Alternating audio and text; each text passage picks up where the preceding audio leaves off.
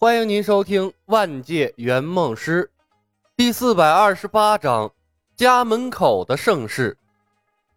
青云门乱成了一团，弟子们渴了好多天了，脱水脱得快成咸鱼干了。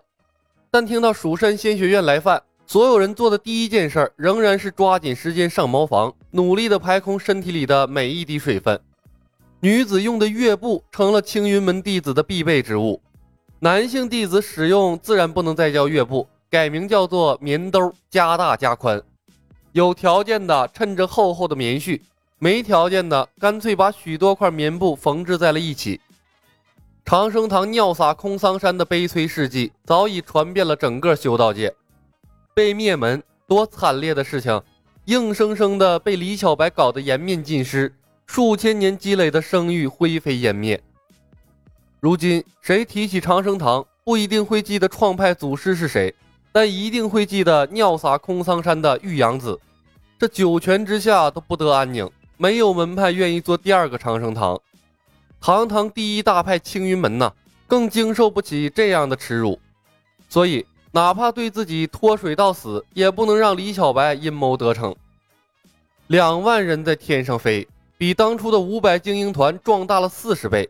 真正的做到了遮天蔽日，这是修道史上前所未有的壮举。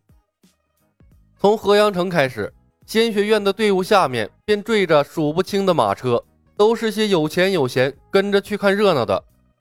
超大型的飞行团每经过一个小型的村落或者城镇，看热闹的队伍便会加大少许。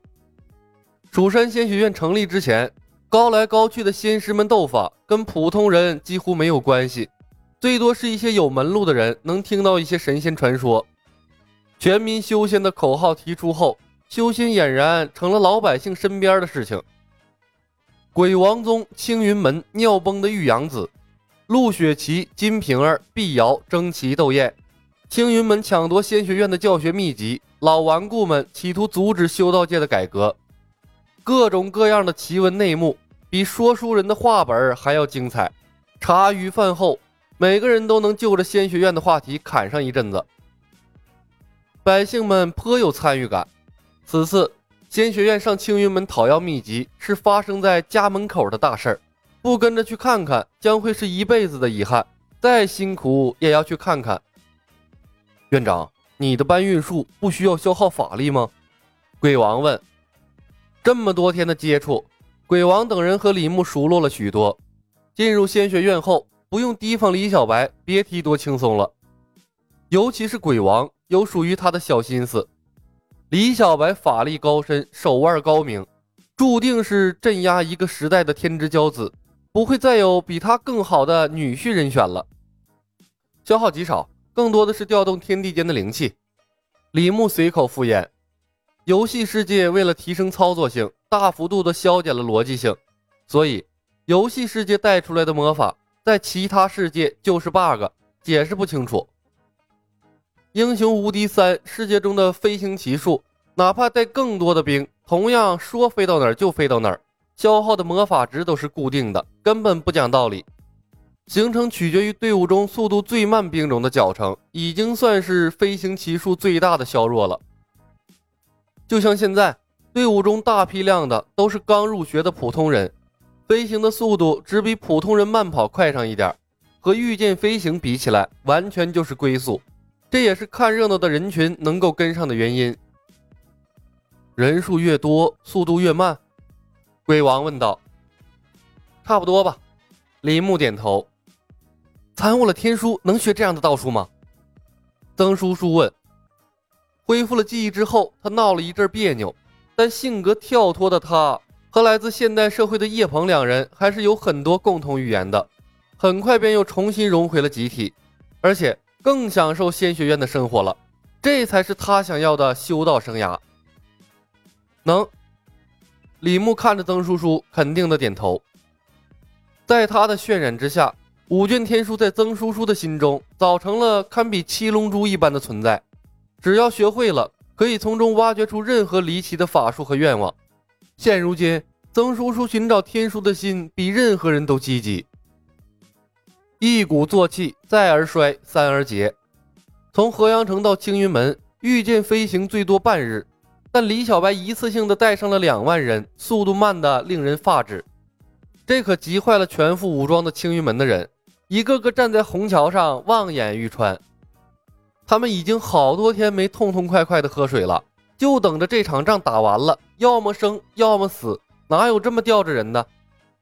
田不易带着宋大人等弟子投降了青云门，大竹峰只剩下了小猫三两只，拥有御剑飞行能力的，如今只有苏如还有田灵儿。郑大礼、吕大信等三个弟子虽然修行的年代远，却才练到了玉清境三层，不会御剑飞行，各自持宝剑站在了一边，一个个当下鼓囊囊的，脸色严肃，紧张到了极点。田灵儿嘴唇干裂，像一朵枯萎的小花，一点都不水灵。娘，爹和师兄他们真的背叛了青云门吗？别胡说，无论谁背叛青云门，你爹都不会背叛。苏如目光中闪过了一丝坚定。李小白是不世出的大魔头，手段太过诡异。你爹和大师兄他们迫不得已才加入了仙学院。等掌门师伯打败了李小白，你爹他们自然会回归青云门。如果不是提前知道了李小白邪异的法术，他用尿裤子胁迫，十有八九我也会投降的。田灵儿叹息了一声，眼神中多了几分他这个年纪不该有的愁绪。小凡师弟没犯什么错误，为什么要把他关起来？大珠峰一下子少了那么多人，一点都不习惯。李小白太可恶了，如果有机会，我一定将他碎尸万段。苏如愣了一下，环视左右，他轻轻握住了田灵儿的手心，压低了声音，在她耳边说道：“灵儿，不要再说这样的话了。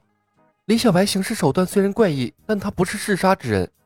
真正被他灭掉的，只有万毒门和长生堂。”正道虽然被他搅和了一个天翻地覆，却没有死一个人。此次青云门的胜算并不大。如果势不可为，不要和他们硬拼，直接投降找你爹去。娘，田灵儿不由自主地瞪大了眼睛，似是没想到这样的话会从他娘亲的口中说出来。晋升还想不想一家团聚了？苏如剜了他一眼，刚才说的话你知我知就好，不要再告诉第三个人。苏如和田灵儿正在密谈，一个探查消息的通天峰的弟子御着飞剑，径直落在了云海广场上，在众人迫切的眼神中，急走了两步，来到了道玄身边。掌门，李小白带着仙学院的人，在青云山脚下三十里处的河谷村安营扎寨住下了。此言一出，众皆哗然，道玄的脸当时就黑了，重重的一拍旁边的白玉石栏杆，庶子。欺人太甚，他的脸色当然不好看。从来魔教众人攻打青云门，带人一鼓作气攻上了山来，哪有半途停下的？妈不是这李小白，他不按套路出牌呀！蜀山派停在了山脚下，那诛仙剑阵还怎么发挥威力呀？本集已经播讲完毕，感谢您的收听。喜欢的朋友们点点关注，点点订阅呗，谢谢了。